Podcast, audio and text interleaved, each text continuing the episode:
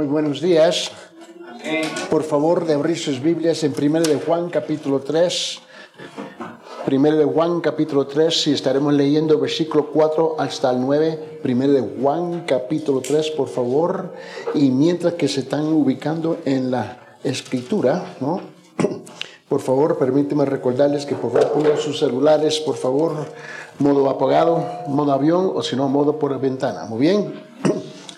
Y quiero darle gracias por todas las mujeres que participaron en la reunión de las mujeres el lunes pasado.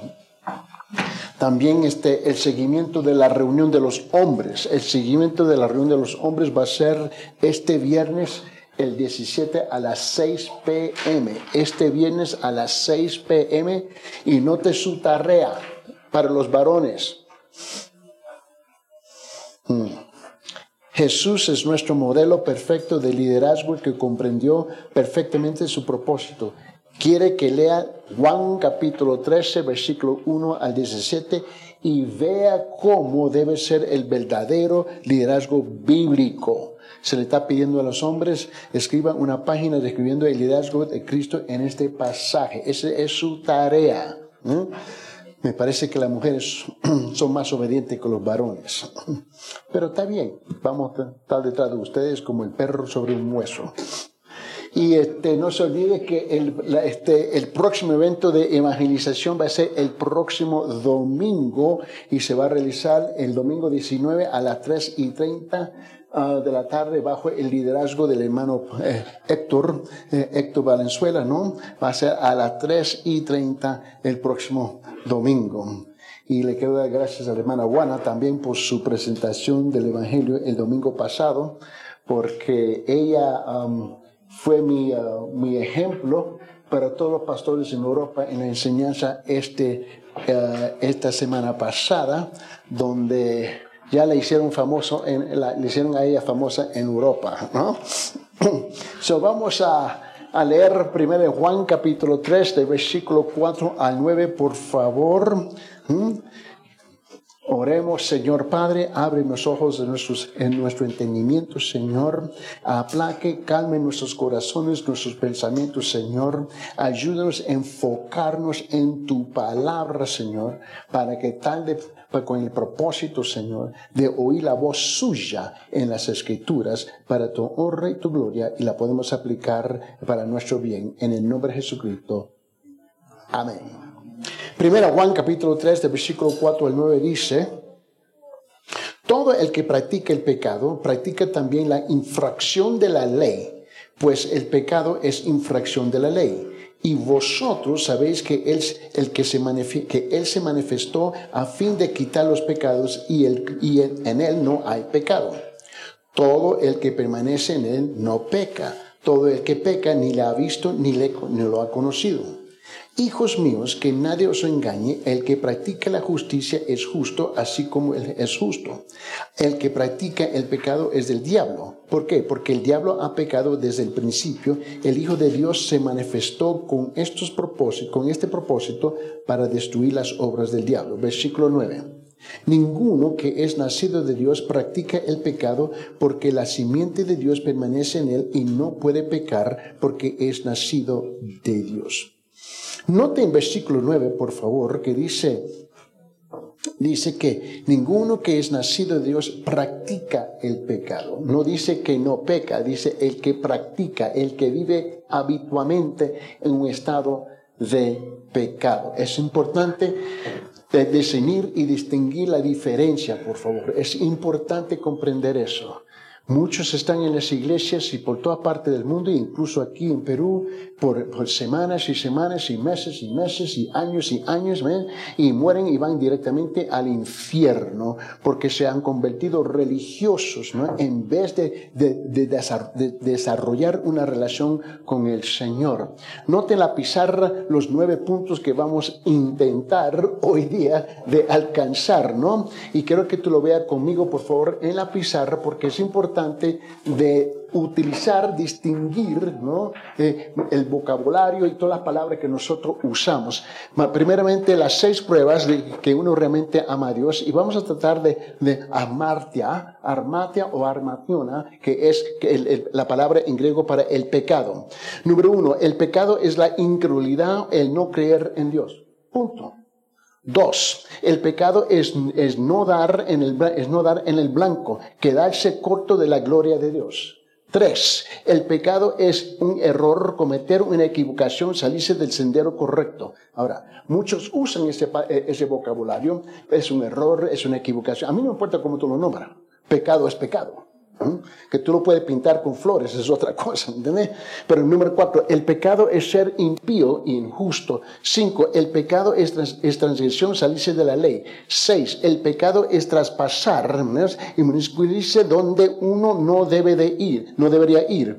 O siete, el pecado es es, este, es un rechazo a escuchar y oír y hacer. Ocho, el pecado es la ilegalidad, la rebelión, la rebelión, un rechazo de la voluntad y la ley de Dios. O nueve, el pecado es, es iniquidad, Es, es un enojo interior que conduce a la práctica continua del pecado. Sea, no importa en qué forma tú lo quieres este, eh, formar, en qué forma que tú lo puedes encajar, con que cualquier palabra, el pecado es el pecado. Al fin es desobedecer. ¿Mm? Y esa es la palabra, ¿no? Ahora, yo estoy, el énfasis que, que yo le estoy dando es desobedecer. El énfasis que si tú escuchas, pastor, yo todo el tiempo es obedecer. ¿Me comprende? ¿Mm? Y entre los dos, ojalá que podemos alcanzar al entendimiento, ¿no? quiero entrar con, este, con esta idea, por favor, y estamos en, su bosquejo, en sus separatas, por favor, estamos debajo del punto número dos, ¿no? Que es alejarse del pecado y de y su esclavitud. Una vez más, tú y yo, mientras que estamos en estos cuerpos humanos, ¿no?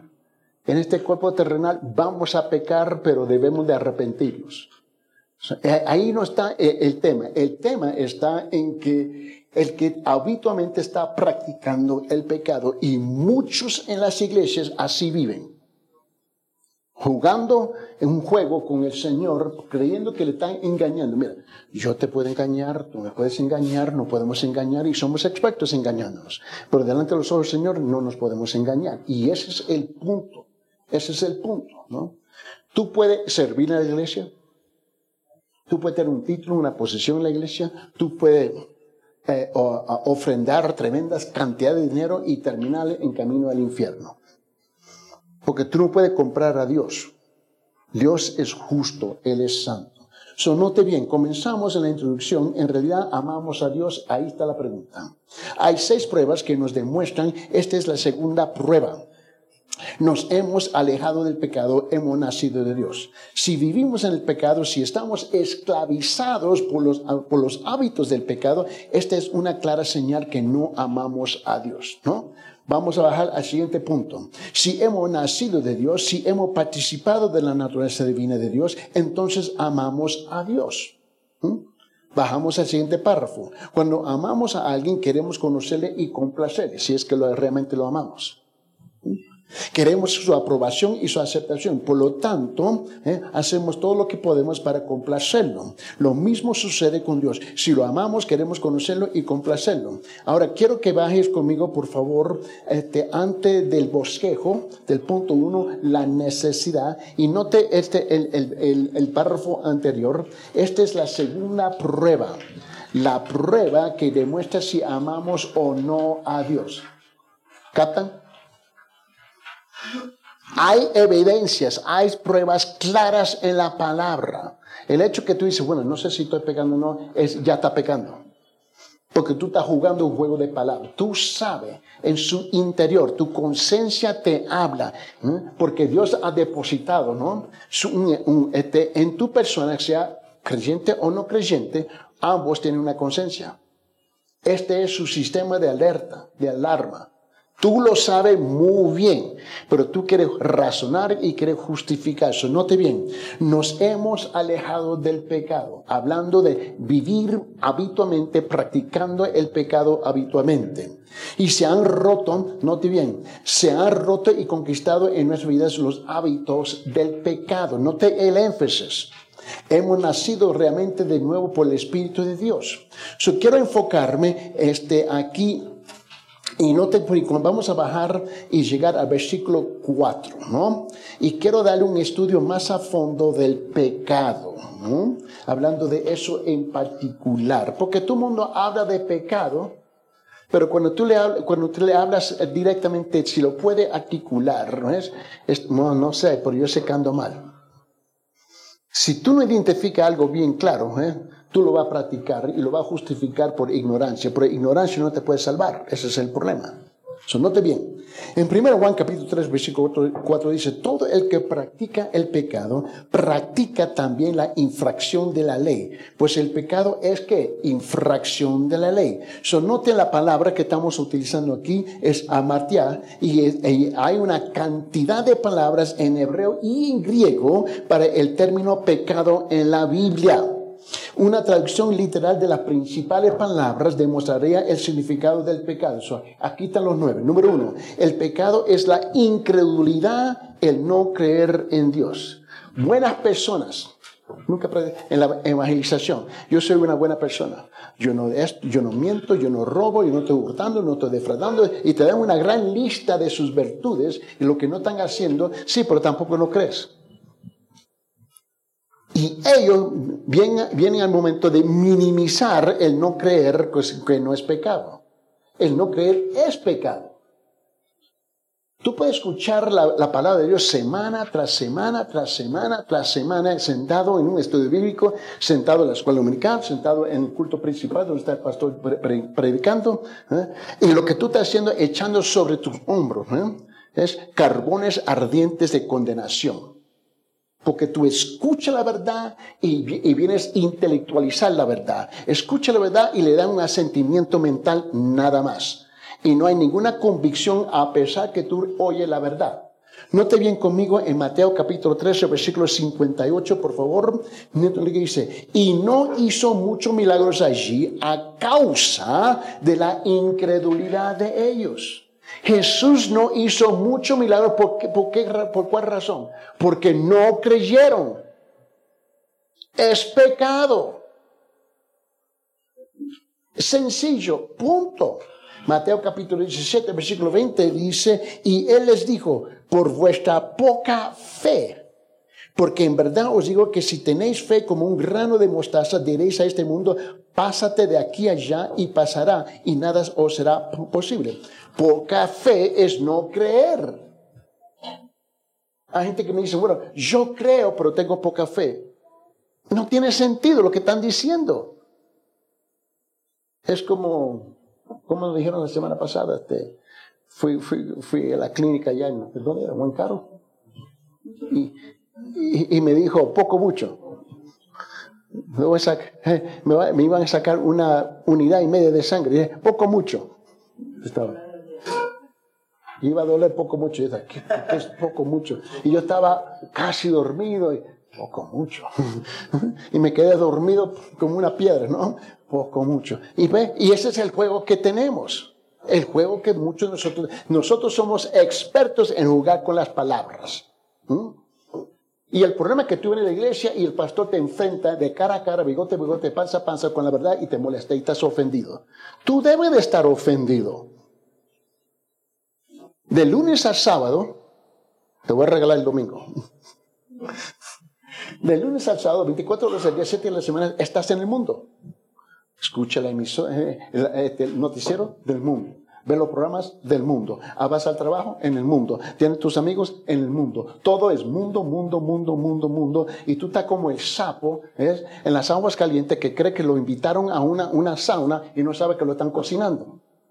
Y tú vienes con esa misma mentalidad y el domingo, y, el pastor dice, abre la, palabra y automáticamente estás ofendido porque la luz viene a penetrar las tinieblas en cuanto nosotros nos hemos acomodado toda la semana. Yo reconozco esa verdad. El no creer es igual. Mira lo que dice Romanos capítulo 3, versículo 3, por favor. Romanos capítulo 3, versículo 3 dice, entonces, ¿qué? Si algunos fueron infieles, ¿acaso su infidelidad anulará la fidelidad de Dios? Romanos capítulo 4, versículo 20. Sin embargo, respecto a la promesa de Dios, Abraham no titubeó con incredulidad, sino que se fortaleció en fe, dando gloria a Dios. Note, por favor, a, las olas, Romanos capítulo 11, versículo 20. Mira lo que dice Romanos capítulo 11, versículo 23. Mira lo que dice 1 Timoteo capítulo 1, versículo 13. Hebreos capítulo 3, eh, versículo, Hebreos 3, 12. Hebreos capítulo 3, versículo 19. Vamos al segundo. El segundo que tenemos en la pizarra dice, el pecado es no dar en el blanco, quedarse corto de la gloria de Dios. Está bien claro.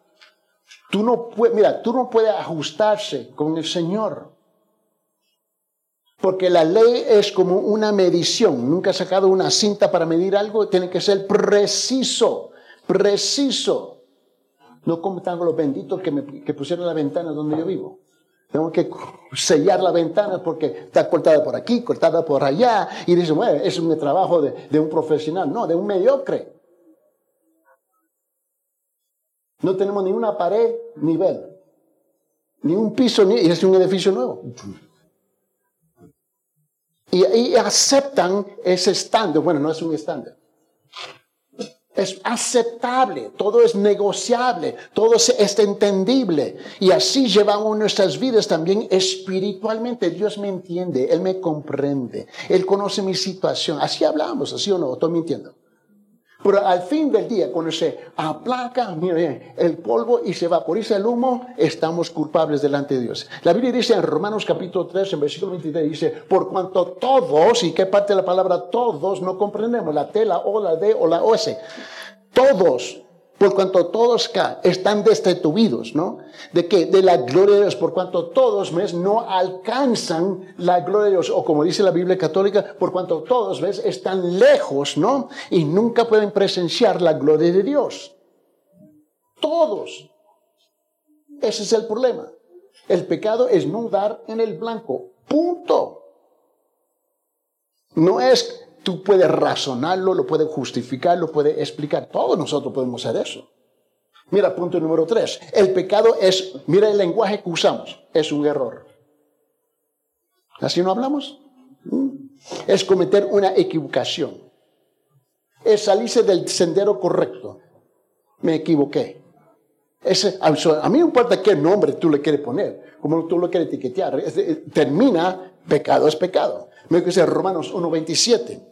Pablo es el que le da duro, Pablo y Pedro y Santiago. Ve lo que dice Romanos 1.27, dice, y de la misma también los hombres abandonando el uso natural de la mujer, se encendieron en su lujuria unos con otros, cometiendo hechos vergonzosos hombres con hombres y recibiendo en sí mismo el castigo correspondiente a su extravío.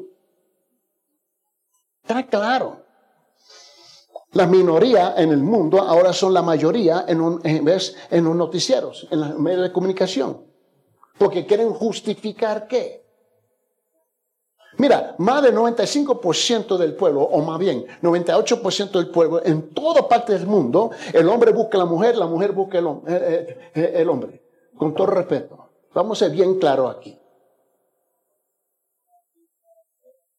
1 o 2% anda buscando hombres buscando hombres y mujeres buscando hombres, eh, mujeres. Pero si tú escuchas los medios de comunicación, es 90%. Dejemos esas tonterías, por favor. Pecado es pecado. Que Dios me hizo así, mentiroso. Ni existe en el mundo del reino de los animales tampoco. Ni los bárbaros ni los salvajes permiten eso, pero nosotros que supuestamente tenemos mucha sofisticación y mucha educación, tenemos el lujo de justificar cualquier tontería. Santiago capítulo 5, versículo 20. Santiago dice, sepa que el que hace volver a un pecador del error de su camino salvará su alma de muerte y cubrirá multitud de pecados. Yo prefiero decirte la verdad que te moleste conmigo, me odias por la verdad, está bien, porque te digo la verdad.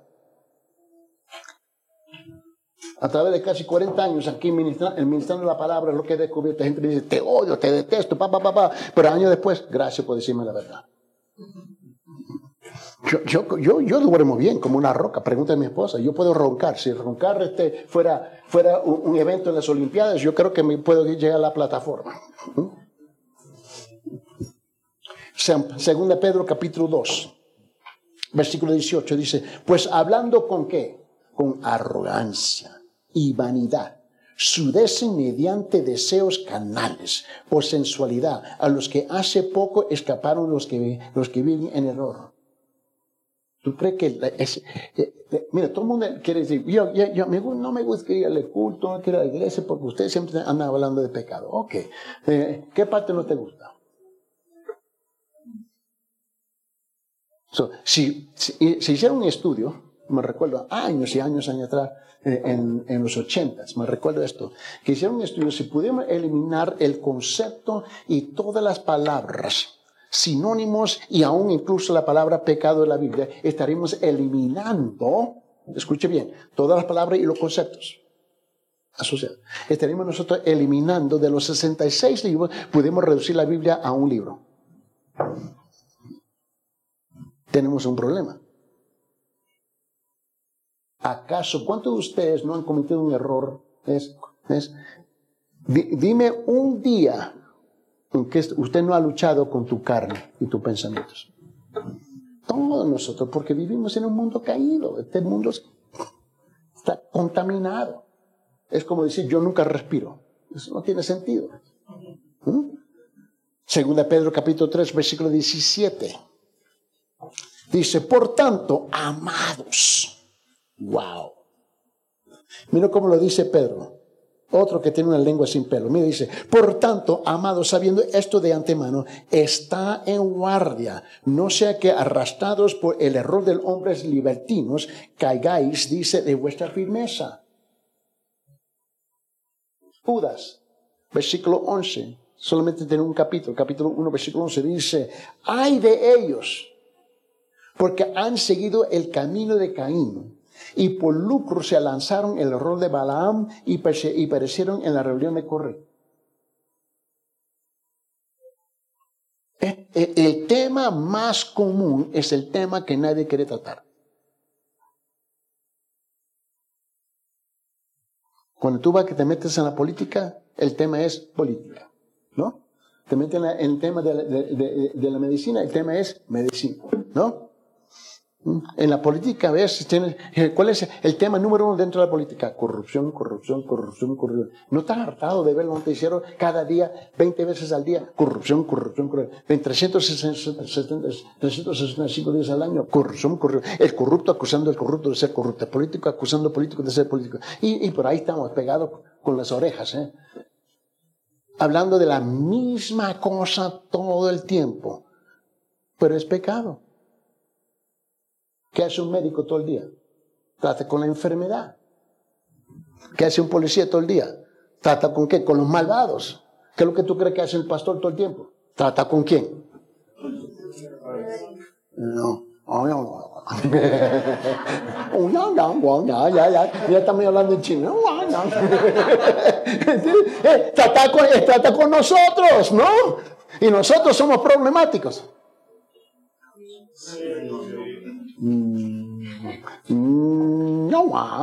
¿verdad?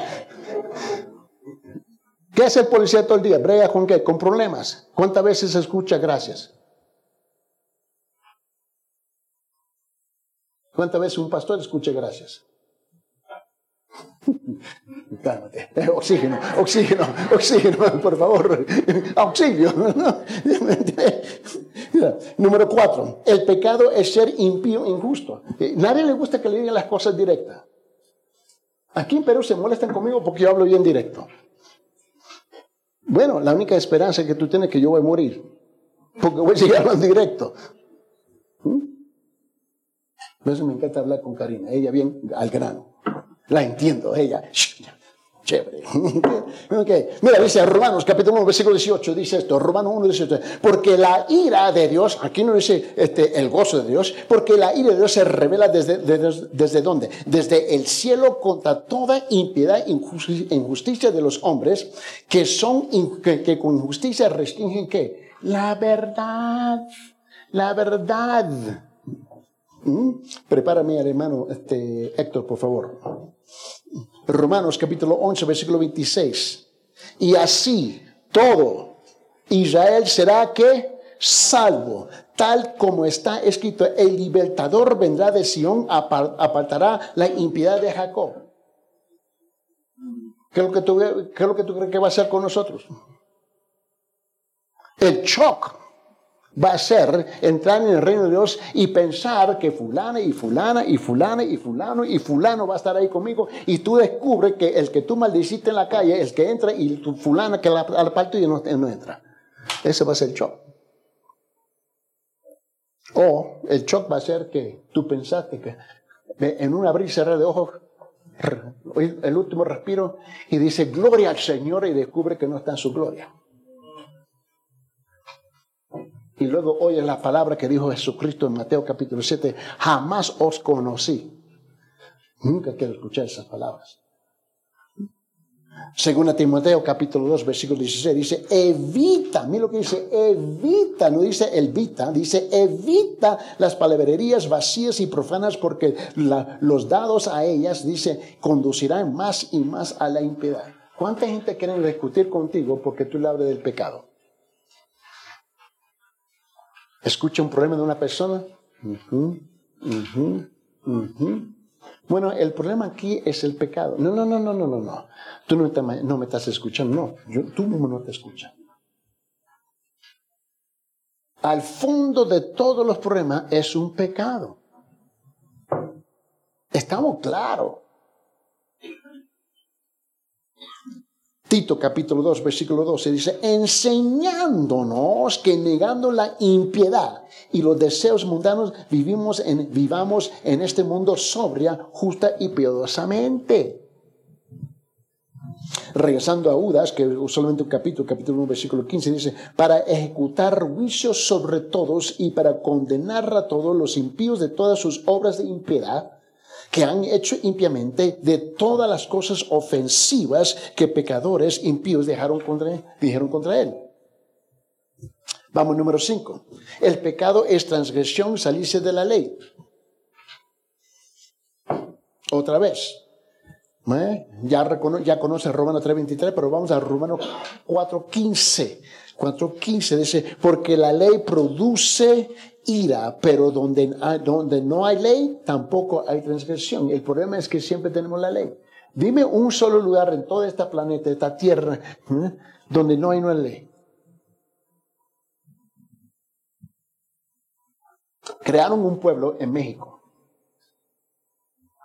donde un grupo de eh, americanos ricos ¿eh? compraron este pueblo, lo compraron literalmente y yo no sé qué cuánta cantidad de, millones de dólares, ¿no?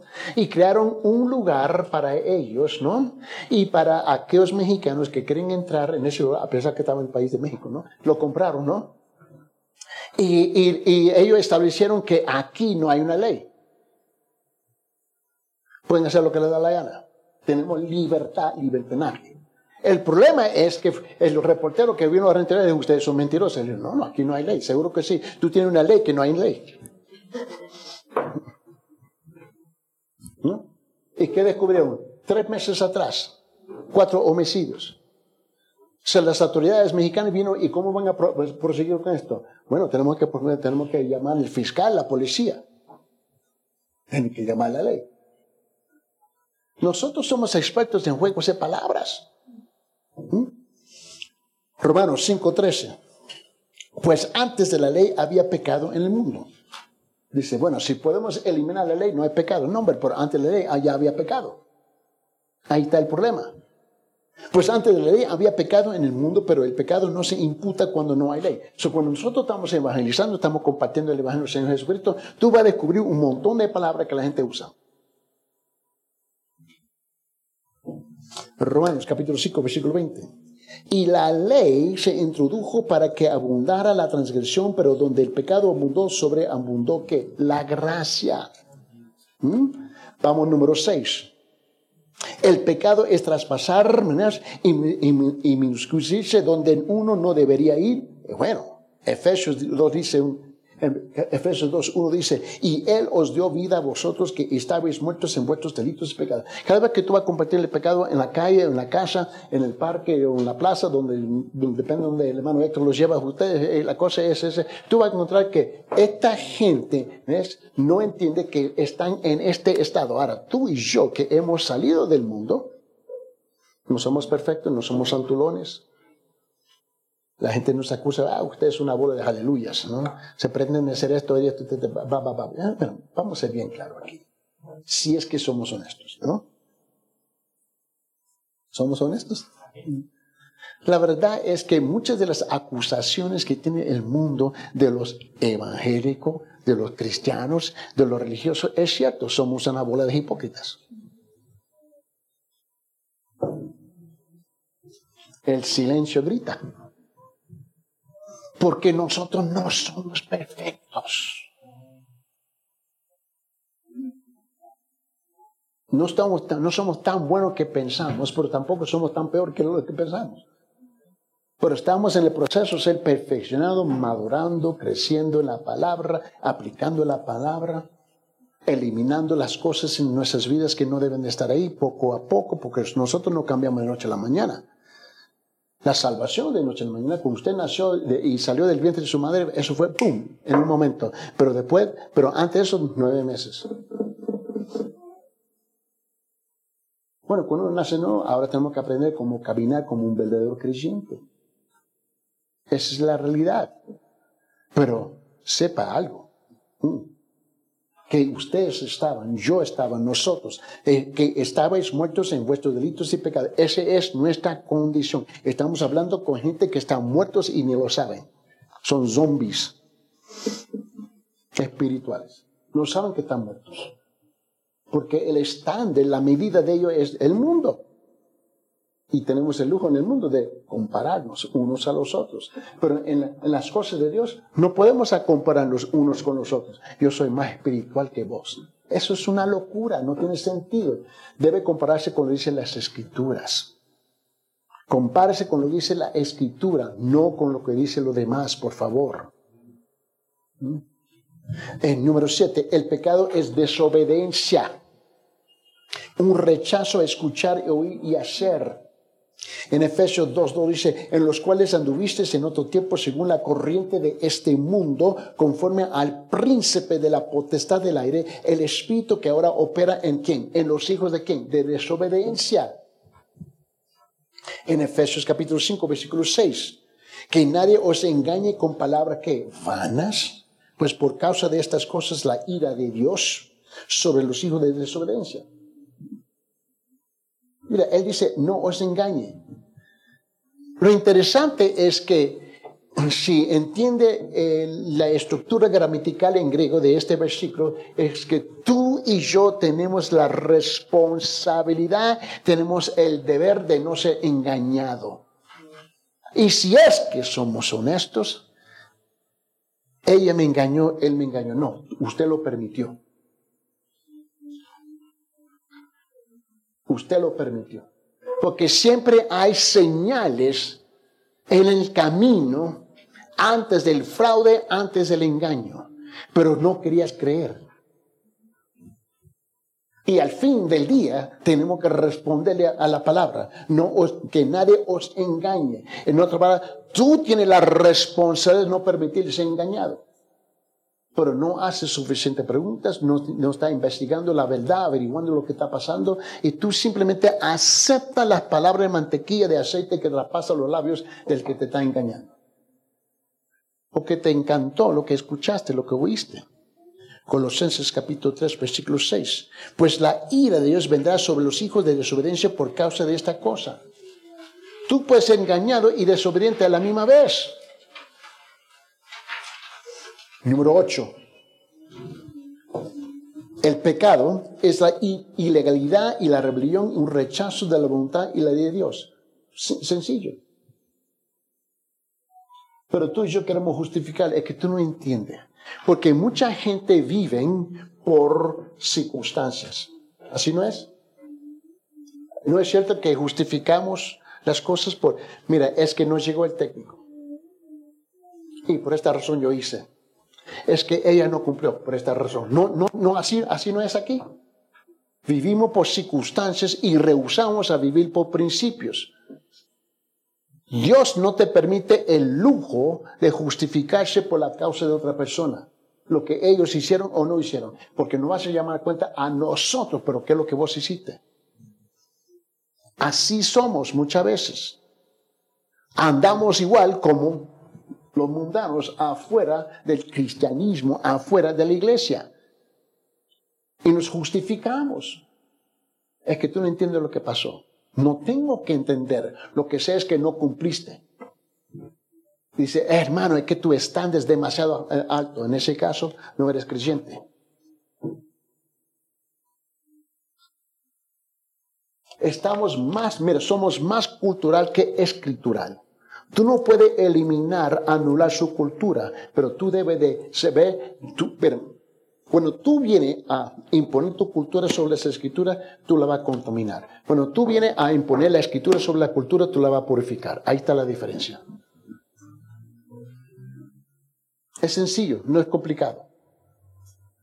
Pero preferimos los asuntos y las costumbres y las mañas ¿ves? de la cultura porque, nos, porque así andamos todos.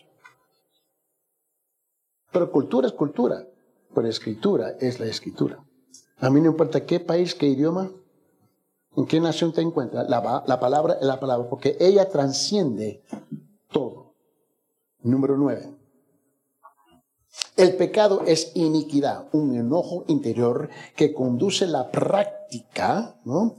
Continúa del pecado. Mira lo que dice Mateo capítulo 7, versículo 23, por favor. Mateo capítulo 7, versículo 23 dice, el pecado, mira, dice, y entonces les declararé, y estas son las palabras que nadie quiere escuchar, lo que dijo Jesús. Estas no son las palabras de Eddie, de fondo son las palabras de Jesús. Dijo, jamás os conocí, apartado de mí los que practicáis la iniquidad. Romanos 6, 19. Hablo en términos humanos por causa de la debilidad de vuestra carne, porque de la manera que presentasteis vuestros miembros como esclavos a la impureza y a la iniquidad, para iniquidad, así ahora presentar vuestros miembros como esclavos a la injusticia, a la justicia y para santificación. Mira, nadie cae, nadie cae en pecado. Vamos a ser bien claros. Es que, ay, perdóname, caí en pecado como si yo estaba caminando y tropecé. No, no, no, no. Usted siempre está en, la posición de elegir.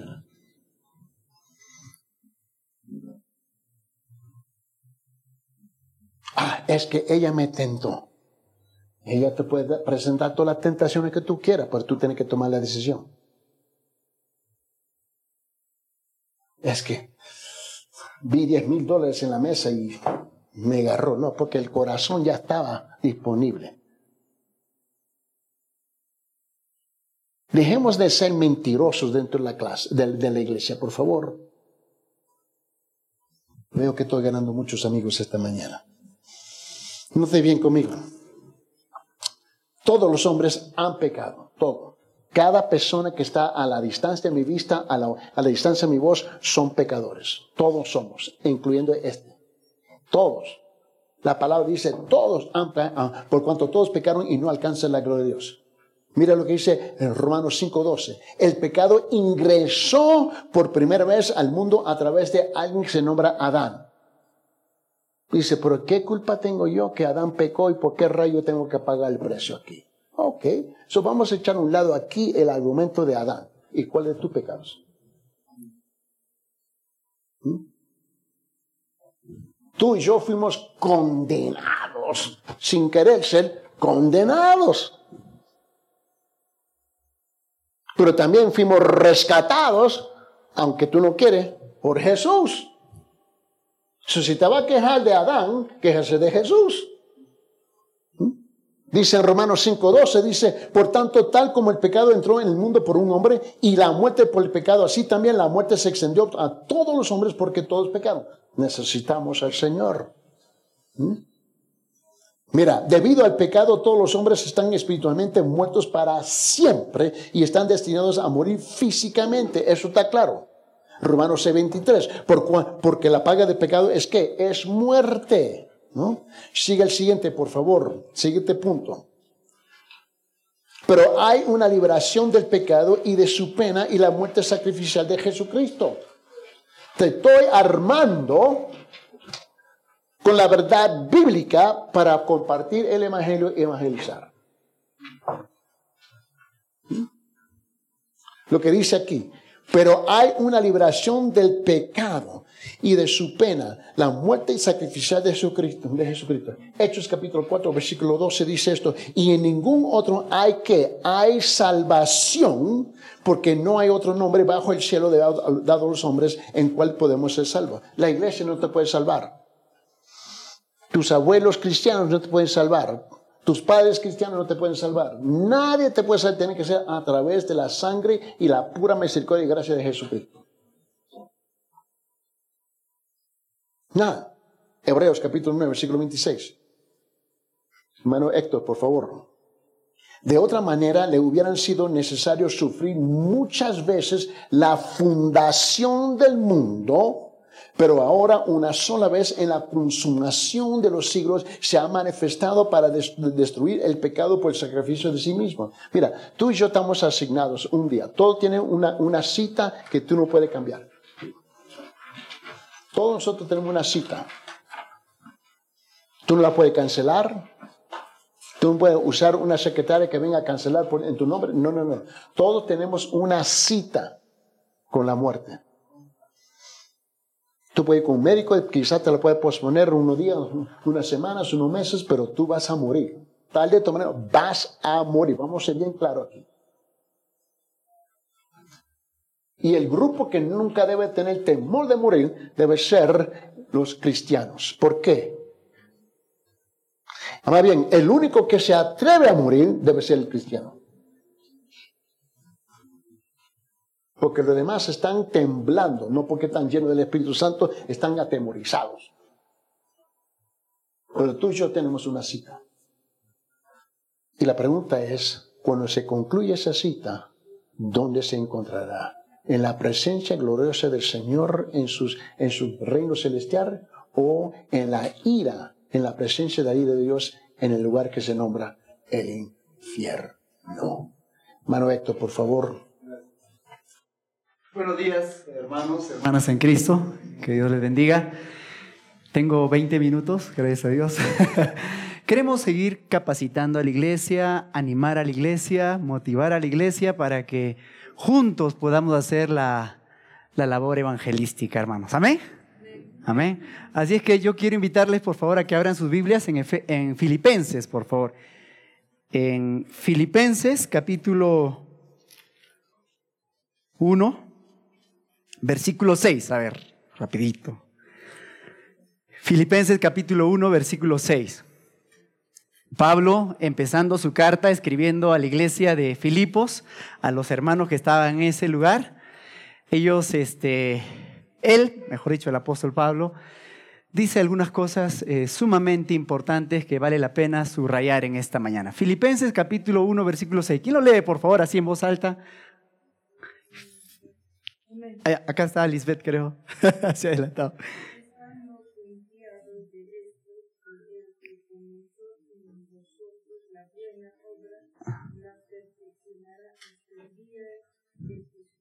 Muy bien, ¿no? San Pablo ahí está, está, está, declarando esto. Estoy persuadido de esto, estoy convencido de esto. ¿De qué? Dos puntos, ¿no es cierto? Vamos a ponerlo así.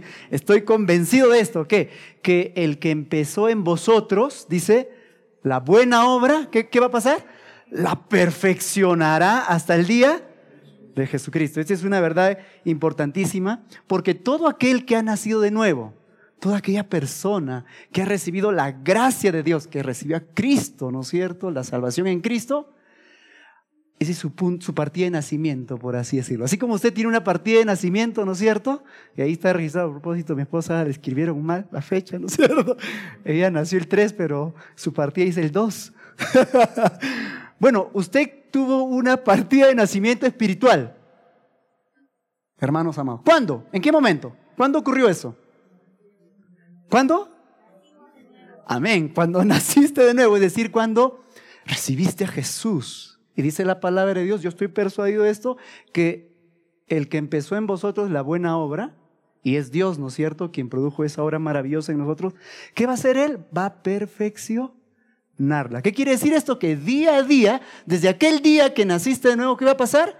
Tú no puedes ser la misma, ¿no es cierto? A veces ahí las damas, ¿no? Cuando tú te encuentras con una dama, esto pasa, ¿no? Y si tú le dices a una dama, ¿no? Que siempre le gusta estar bien, ¿no es cierto? Arreglada. Y tú dices, oye, estás igualita después de tres años. estás igualita. Uy, caramba, qué halago. Sí, estoy igualita. Para mí no han pasado los años. Estoy igualita, me conservo. Pero, pero, por favor, escuche con atención. Pero, si es que a ti, ¿no es cierto? Que tú eres creyente, que hace cinco años tu partida de nacimiento espiritual, ¿no es cierto? Se giró, se expidió, por así decirlo. Si te dicen a ti, estás igualito, eres el mismo. Sigues igual, mientes, este, sigues yendo a las fiestas, este, te tiras un par de traguitos por ahí. ¿Qué pasó con esta persona? ¿Tú eres creyente? Tienes que preguntarte, ¿Qué está pasando? ¿Soy creyente realmente o no? ¿He nacido realmente de nuevo? No.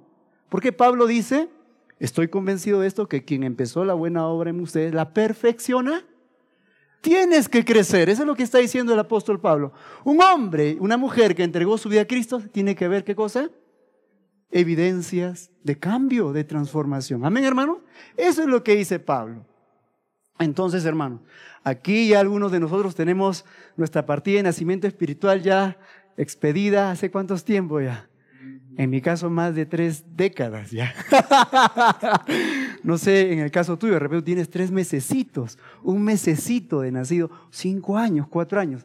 Pero debe haber crecimiento, hermanos. ¿Amén?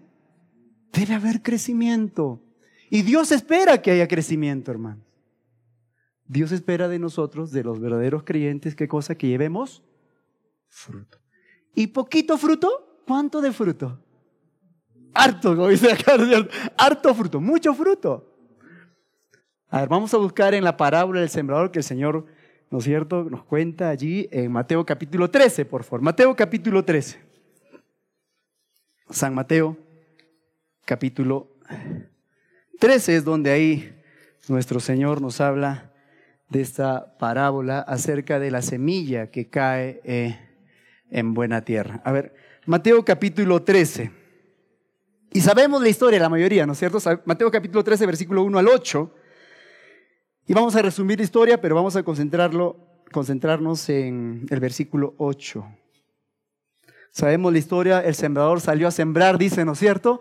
Y parte de la semilla, ¿dónde cayó? A ver, vamos a ver los terrenos. Parte de la semilla, ¿dónde cayó? ¿Qué dice? ¿Entre qué? En el camino, en primer lugar, ¿no? En el camino, donde la o junto al camino, donde está dura la, el terreno, ¿no? Y seguimos leyendo. Dice en el versículo 4, y mientras sembraba parte de la semilla, cayó junto al camino, y vinieron las aves y la comieron. Versículo 5, parte cayó ¿dónde? Entre piedras, porque no había mucha tierra, y brotó pronto, porque no tenía profundidad de tierra. Pero salido el sol, se quemó, y porque no tenía raíz, se secó y parte cayó entre espinos y los espinos crecieron y la ahogaron. Versículo 8 dice, pero parte cayó en dónde? En buena tierra. ¿Y qué dice? Y dio fruto, cual a ciento, cual a sesenta, cual a treinta por uno. El que tiene oídos para oír, que oiga. Ahí está. De estos cuatro terrenos donde cae la semilla, que es la palabra de Dios, hay un terreno que va a ser el terreno que es mencionado como buena tierra. Y este terreno, que es mencionado como buena tierra, vamos a decir que es el corazón del creyente, de los hombres y las mujeres que reciben el mensaje de Dios, dice que va a producir fruto. ¿De qué manera? ¿En qué cantidad? A 30, a 60 y a ciento por uno. La pregunta es, ¿qué terreno es usted? ¿Qué terreno soy yo?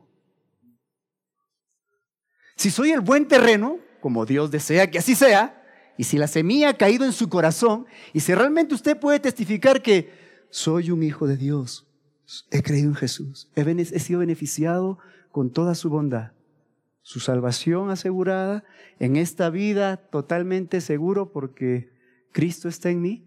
Si es así, entonces yo estoy llamado a qué? A llevar fruto. ¿En qué cantidad? A 30, a 60 y a 100 por. Eso es lo que espera de nosotros el Señor, hermanos amados. Mucho fruto. Y vamos a buscar un texto más que Jesús dijo, ¿cómo podemos llevar ese fruto? Juan capítulo 15, por favor, más adelante. Juan capítulo 15. San Juan capítulo 15. Versículo 5 primero y luego el 8. Amén, hermanos. A ver, dos personas que no hayan leído, por favor, en voz alta. Juan capítulo 15, versículo 5 primero y luego versículo 8, por favor. El 5, ¿quién lo lee, por favor? Milagros. Yo soy la vid, vosotros los pámpanos. El que permanece en mí y yo en él, este lleva mucho fruto, porque separados de mí nada podéis hacer. Muy bien, gracias. El versículo 8, otra persona, por favor. Gracias. David. Tu Padre es glorificado cuando ustedes dan mucho fruto y muestran así que son mis discípulos. Amén. Gracias, hermano. Bueno, Jesús está hablando acá de eh, esta alegoría, ¿no es cierto? Él es la vid, dice, ¿no? Yo soy el árbol de la uva, ¿no es cierto? Y ustedes son las ramas, dice. Obviamente, los frutos eh, ¿De dónde se obtienen, hermanos? ¿A partir de dónde? ¿Del tronco o de las ramas? ¿No es cierto? En las vides, los racimos de uva cuelgan a partir de las ramas. Pero esta rama, para que dé fruto, recibe el alimento y la savia, ¿no es cierto?, del tronco a partir de las raíces. Jesús está diciendo esto. Si ustedes van a llevar fruto, no pueden separarse de mí tienen que permanecer. ¿Y cómo permanecemos, hermanos? De manera práctica. A ver, dígase, yo quiero llevar fruto en primer lugar. Ya estoy entendiendo que es la voluntad de Dios que yo lleve fruto para su gloria. Para que cuando Él venga yo presente mis frutos. Porque Él va a venir un día. Entonces yo quiero llevar fruto. Estoy entendiendo eso. ¿De qué maneras prácticas podemos permanecer en Jesús, que es el tronco, para que los frutos sean abundantes en mi vida. Eh, formas prácticas de permanecer, por favor, hermano. Formas prácticas de cómo usted permanece en Jesús.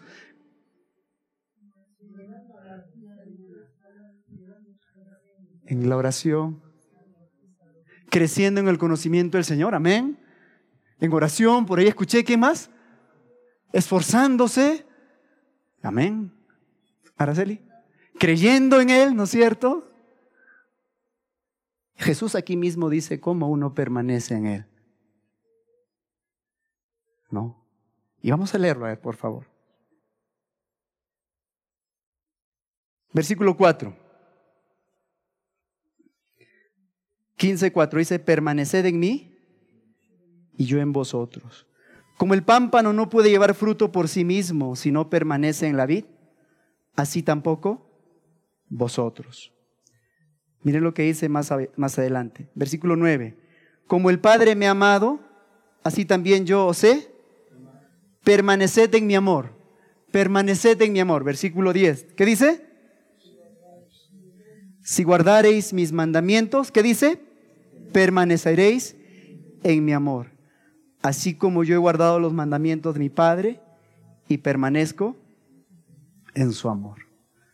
Todas las cosas que ha mencionado, claro que sí, hermano, ¿no? La oración, conocer la palabra de Dios, depender de Él, todo eso es. Pero puntualmente dice la obediencia. Amén, hermanos. La obediencia. Entonces miren, amados hermanos, en la labor evangelística que todos estamos llamados a hacer, por favor, hermanos, todos, hay algunos que dicen, no, es que yo no soy evangelista, pues hermano, tú sí eres, ¿no? Tú haz nomás solito, ¿ya? Por favor, hermano. Cuidado. Todos estamos llamados a alumbrar. ¿Qué dijo Jesús a sus discípulos? ¿Vosotros qué sois? La, luz una luz no se enciende para ponerla debajo de una caja. No, la luz se enciende para ponerla delante y alumbre a todos los que están en casa. ¿Quiénes son los llamados a alumbrar, a compartir la luz? ¿Quiénes son? Sí. Yo voy a decir algo más, quizás suene ofensivo. Solo los verdaderos creyentes, hermanos. Solo el verdadero creyente está habilitado y capacitado para compartir de Cristo, porque puede ser testigo personal de lo que ha sucedido en su vida. Si usted no es creyente verdadero, entonces no, no, puede hacerlo como parte de una indicación y orden que su iglesia le demande, ¿ya? Puede hacerlo. Yo voy porque me ha mandado mi pastor, pues. Pero eso no es así, hermano. Solo el creyente verdadero puede compartir el Evangelio y está llamado a hacerlo. Por eso, hermanos amados, ¿no? Si es que yo no tengo deseos de compartir la palabra de Dios, si no hay un deseo profundo en mi corazón, como decía el profeta, ¿no? Mi corazón ardía por compartirlo, yo tengo que hacerme algunas preguntas. Si no hay eso, o no he nacido de nuevo o solamente estoy siendo parte de una iglesia, mi nombre está en la lista o en el libro de la membresía de la iglesia, y como viene diciendo el pastor, el pastor es parte de la gente que pertenece a una religión, pero no son salvos, hermanos. Esta es la verdad. No podemos, este, y, mejor, ¿no? Mejor si lo, si lo sabemos ahora, ¿no es cierto? Mejor, ¿para qué? Para arreglar nuestras cuentas. Pero si yo en mi corazón no hay ganas de salir a compartir, o si estoy en el trabajo, donde sea, y soy el agente secreto allí y nadie sabe que soy realmente creyente, entonces algo está pasando, hermanos. Yo tengo que cuestionarme. Entonces, amado hermano, los que están capacitados y habilitados para compartir el Evangelio son aquellos que han experimentado la gracia de Dios, que han nacido de nuevo. Por eso el apóstol Pablo, por su experiencia real, su encuentro con Cristo, que le cambió la vida, lo va a llevar a hacer todo lo que vemos. Usted léalo, este es un hombre que realmente no es un cuento chino, por favor, hermano. Usted, si usted está siguiendo un cuento chino, ya pues sí, yo le digo, siéntese ahí, no, no haga nada. Pero si es real lo que ha ocurrido en su vida, si su vida está cambiando, si está llevando frutos, entonces tiene que compartir la medicina, hermano. ¿Por qué? Porque usted sabe lo que tiene en su corazón y en sus manos. ¿Qué tiene? El Evangelio, del cual no hay que avergonzarse, dice Pablo, porque es el poder de Dios. ¿Para qué? Para salvación a todo aquel que cree. Esa es la verdad, hermano. Por lo tanto, hay que hacerlo de buena gana, ¿no es cierto? Y algo más que de repente he observado también, y lo digo con mucho amor. Cuando hacemos la labor evangelística, usted no mire ni al hermano, ni al pastor, ni a nadie, hermano. ¿Usted está sirviendo a quién? Pablo dice, yo soy siervo de Jesucristo. ¿De quién es siervo? ¿Del pastor? ¿Del hermano Héctor? Por favor, hermanos, muy, muy, muy limitada su... Usted está sirviendo a Jesús y hágalo como para Él, no para el ojo humano, dice la palabra de Dios, sino como para quién? Ah, que me está viendo el pastor. Ahí sí, ahí sí, ahí estoy chévere, ahí comparto. No, por favor. Se está engañando, hermano. Usted es siervo del Señor. Donde esté, donde vaya, dé lo mejor. Porque está sirviendo. No, ya evangelicé a todos, ya suficiente, ya cumplí. Por favor, hermanos. No, hay que servir al Señor con todo el corazón. Yo estoy en eso también, hermano. No es que ya lo alcancé, no, no. Simplemente estoy, lo que he recibido lo comparto. Y también quiero hacer eso. Quiero servir a mi Señor como Él espera, ¿no es cierto? Y llevar mucho fruto. Amén, hermanos. Amén. Vamos a orar, ¿sí? Señor Padre Santo, gracias te damos en esta mañana. Gracias porque eres bueno. Anima, fortalece a tus hijos. Como dice tu palabra, viva el fuego del don de Dios que está en ti. Para crecer, para llevar fruto, Señor. Entre tanto nos permite, Señor, vivir. Para llevar frutos y presentarte frutos, Señor, con gran alegría aquel día que tú vengas a nuestro encuentro. Gracias te damos, Señor, en el nombre de Jesús. Amén.